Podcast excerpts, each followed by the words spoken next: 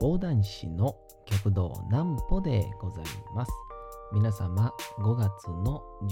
19日も大変にお疲れ様でございました。お休みの準備をされる方、もう寝るよという方、そんな方々の寝るおともに寝落ちをしていただこうという講談師、極道南歩の南歩ちゃんのお休みラジオ。このラジオは毎週月曜日から金曜日の21時から音声アプリサウンドクラウド、Spotify、Amazon Music、Podcast にて配信をされております。そして皆様からのお便りもお待ちしております。お便りは極道南歩公式ホームページのおやすみラジオ特設ページから送ることができます。内容は何でも結構です。ねえねえ聞いてよなんぽちゃんから、えー始まる皆様の日々の出来事や思っていることなどを送ってください。ご希望の方にはなんぽちゃんグッズをプレゼントいたしますので、住所、お名前もお忘れなくと、えーいうことでございまして、えー5月の19日がですね、えー私の一門の、えー大先輩でございます、極道南京兄さんと、そして、えー同期でもあります、極道南屋が、えー誕生日ということでございまして、同日ということでございましてね、えーハッピーバースデーでございましたが、まあ、もしかしたらもう聞いてる方で、えー時間は過ぎてる方いるかもしれませんけど、えーその上で今日なんやの引っ越しを手伝ってきました。まあそう今日やってきたということはこの収録時間がおのずと分かってくるということなんですが まあまあそんなことも含めて今日はそのお話でもしようかなと思います。まずはこちらのコーナーからいきましょう。なんぽちゃんの明日は何の日？さて、明日が5月の20日でございますね。さあ、何の日でございましょうか？まずはこちらからいきましょう。世界ミツバチの日。養蜂、あの、蜂を育てるですね。養蜂が盛んなスロベニアの近代養蜂の先駆者と称されるアントン・ヤンシャ氏の誕生日にちなんでスロベニア政府が5月の20日に記念日制定した国際デーの一つワールド・ビー・デイ世界、えーミツバチの日をおこのアント・ヤンシャン氏の誕生日が5月の20日なんですね。蜂蜜をはじめとして人間はミツバチなどの、花粉媒介者というね、花粉をこう運んでいってくださる方々、ポリネーターというらしいんですけど、のおかげで食料の一部を得ることができております。加えて農作物を含む植物を受粉させることで地球上の生命を維持していることからミツバチや養蜂の保護は貧困や飢餓を減らすことにもつながると考えられておりミツバチやその他の花粉媒介者の役割や重要性を認識させるするためのイベントやシンポジウムなどが世界各地で開催をされております。このミツバチのね、だからあの大学、ん小中高で気づいた、あのいわゆる花とか、えー、大体こう植物のまあこう受粉っていうねおしべとめしべがこて言うんでしょう。一つつながりが叶うっていうのには、この、蜂とか、そういう人たちの、まあ、人たちって言ってもらいましたけど、蜂たちのこう行動によって、えー、受粉が可能になってるってあれ小学校学中学校の理科で学んだ時はだいぶ驚きましたけどね。そんな小さな何て言うんでしょう。まあ確率っていうのもおかしいんでしょうけどあの蜂蜂たちの行動によってたまたま足についた花粉が別のおしべとめしべについて受粉がかなっていわゆるこう作物とか果物ができてるんやなっていうのを知った時は結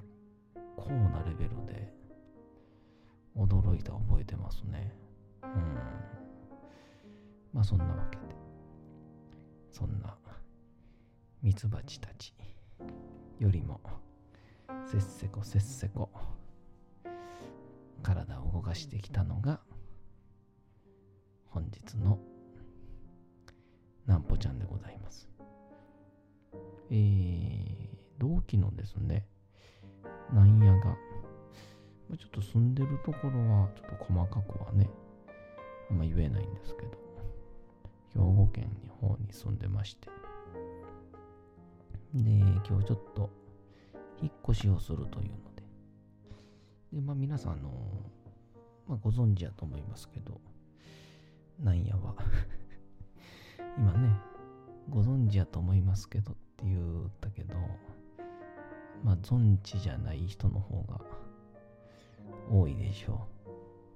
えー、僕の同期極道なんやというやつはね、えー、4代目の極道南陵の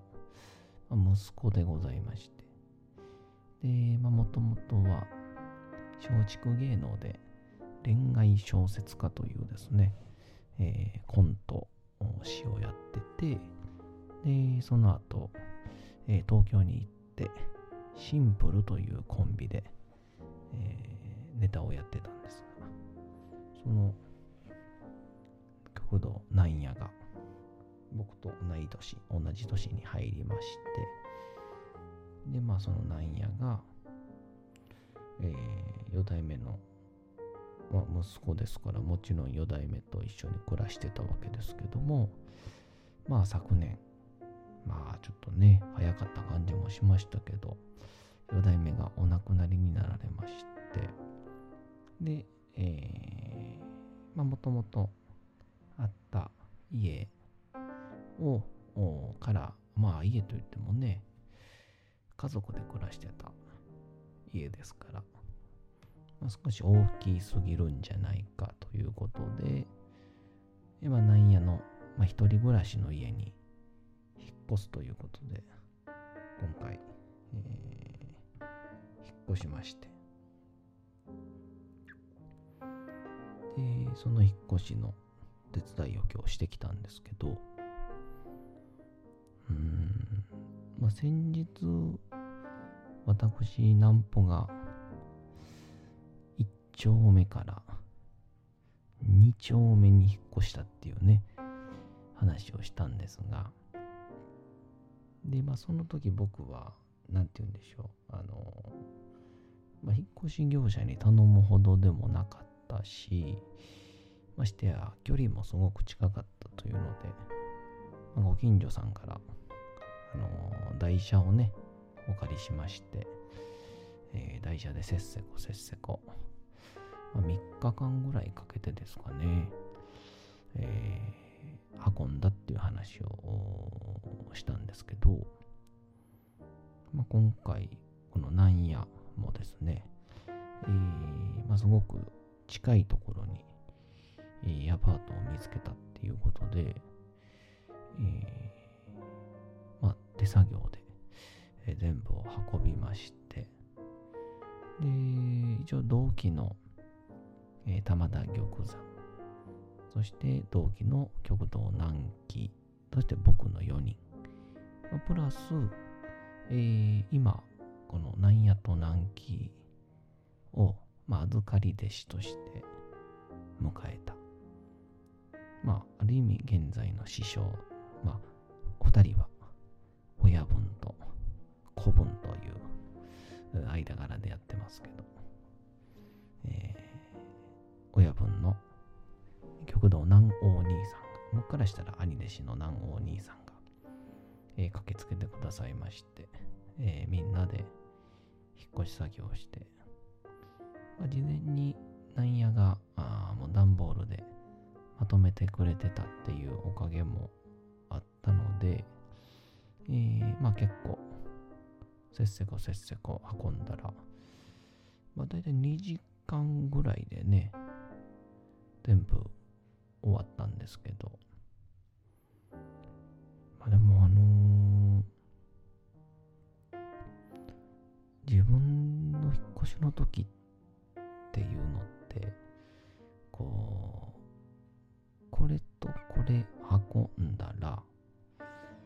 もう終わりやから、とか、まあこれ運んだらあとは、軽いやつしかないしな、みたいな。そんな感じの感覚でやるんで、なんか意外とこう、まあなんて言うんでしょう。ある意味、ゴールが見えるから、頑張れたりするんですけど、やっぱこう、他の家、引っ越し、まあそして今回なんやの引っ越しに関しては、結構家財道具とかを、えー、まあ業者さんに引き取っていただくっていう上での引っ越しなので、えー、あとどれぐらいあるからない状態での作業だったので、あのー、結構序盤は疲れましたね。うん。まあでも、思った以上に、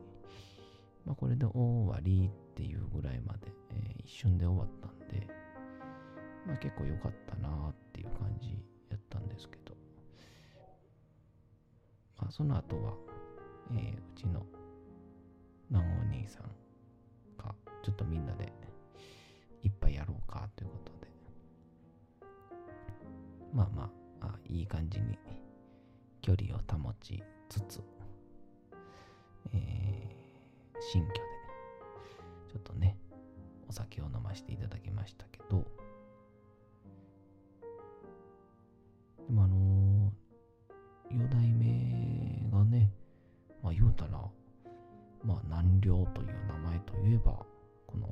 の関西上方の講談会においては、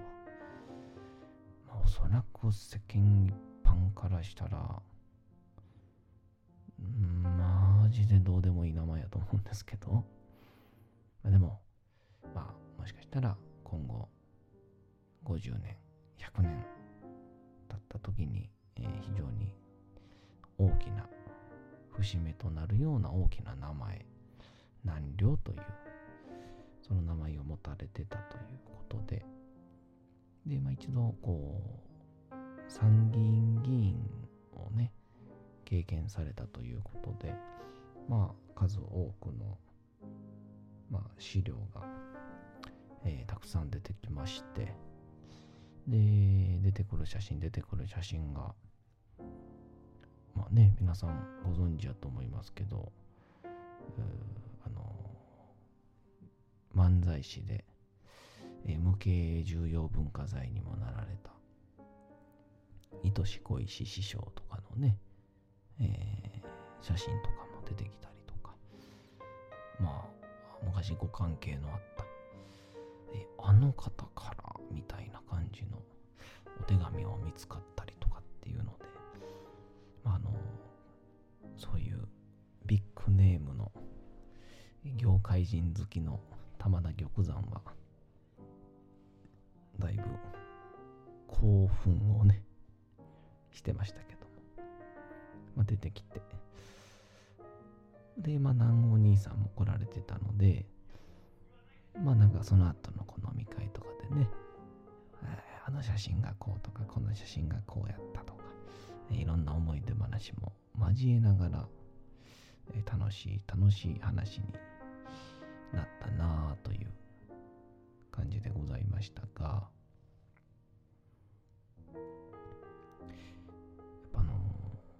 新居なった時に、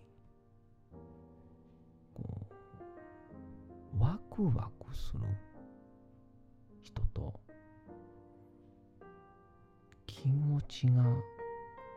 重くなる人っていうのがあるんだなっていうのが今日分かりまして。僕今まで新居って全力でワクワクするもんだと思ってたんですよ。みんなワクワクするんだと思ってたんですけど僕あの引っ越しって新しい場所で新しいお店見つけて新しいお隣さんでみたいな感じやと思ってたらなんやは意外とちょっと気が重くて今からお隣さんにティッシュ持ってご挨拶せなあかんやんけって言いながら暗い顔をしてましたけどどうなんでしょうね。うまくいくんでしょうかなんやは。まあナイア自身がねもう顔がねえー、暗いの象徴みたいな顔してますからね、やっぱり。ね非常に、えー、真面目そうというか、暗そうというか、危なそうな顔してますから、なんや自身がね、顔自身、顔が。お隣様もしかしたら、びっくりされるんちゃうかなとも思ったりしますけど、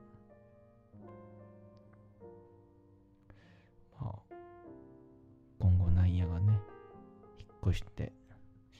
新たな家ができたということで、また楽しい楽しい遊び場が一つ増えたことは、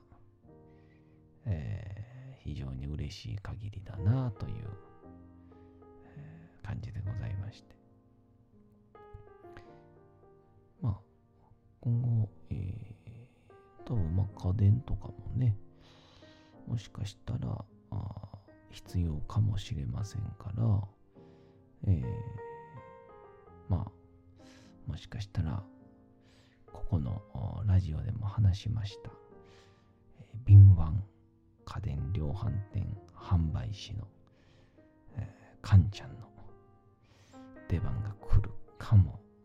しれませんけどもね、えー、現在西宮今津店で働いている。最強の販売士カンちゃんが。出動する可能性もありますけど。まあそれはどうなるか。もしかしたらね。うん。わけのわからん販売店で安いエアコン買うかもしれませんけど。もしそのエアコンが潰れた時には大きな声でこれ見たことがあって言ってやろうと 思います。まあ何はともあれ、極道なんやくん、お引越しおめでとうございます。そして、南京兄さん、なんやくん、お誕生日おめでとうございました。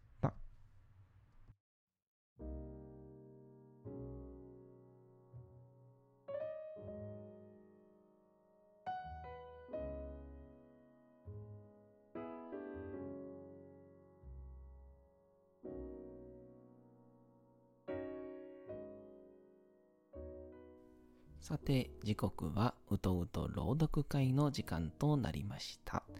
皆様、小さい頃眠れなかった時に、お父さん、お母さん、おじいちゃん、おばあちゃん、お世話になっている方に本を読んでもらった思いではないでしょうか。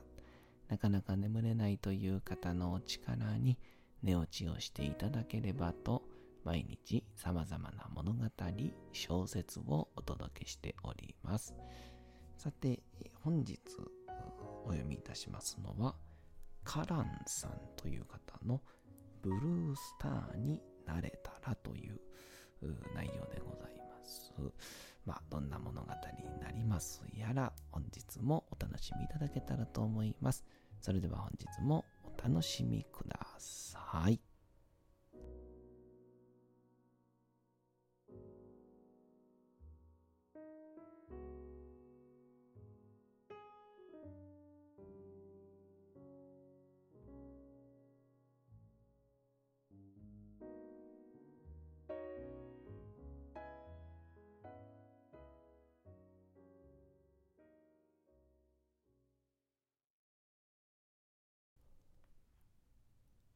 ルースターになれたら。作カラン。以前自分には怖いことがありまして。それは一体どんな話なんですか？お付き合いさせていただいている方がいまして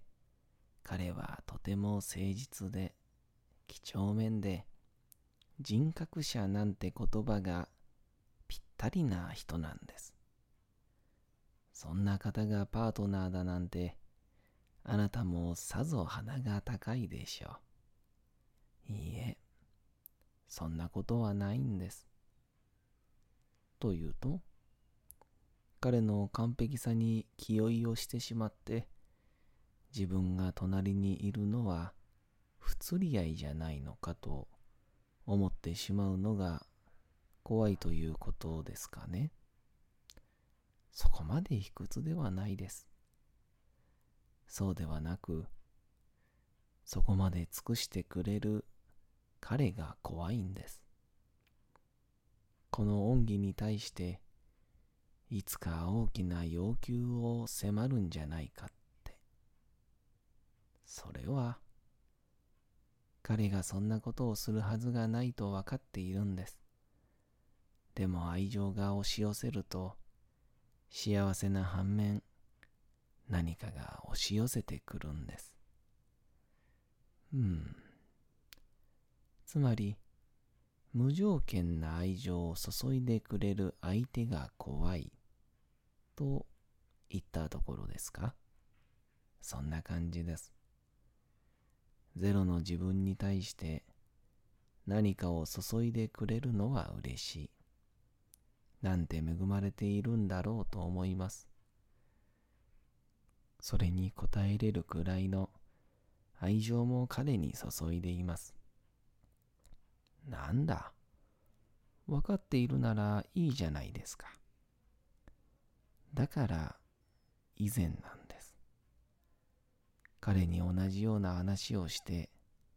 解決した話なんです。これではただ私がのろけ話を聞いただけじゃないですか。そんな話がしたかっただけです。ただの雑談ですよ。ご清聴ありがとうございました。君たちの仲が良好なら何よりです。ちなみに一つ打足かもしれませんが聞いてもいいですか？いいですよ。お話を聞いていただけたので何でもお好きなように質問してください。あなたのその問題が解決したところでまだ怖いことはあるんじゃないですか？日々接していれば、他にも不安や悩みがあるはずと思います。今、怖いことはありますか？不安や悩みがないといえば嘘になりますが、さして障壁というには小さい物事ばかりですからね。そうですね。強いて言えば、彼は静かに笑みを浮かべながら言う。僕は幸福が怖いです。さて、本日もお送りしてきました、なんぽちゃんのおやすみラジオ。というわけでございまして、5月の19日も大変にお疲れ様でございました。明日も皆さん、街のどこかでともどもに頑張って、夜にまたお会いをいたしましょう。なんぽちゃんのおやすみラジオでございました。それでは皆さん、おやすみなさい。すやすやすやーん。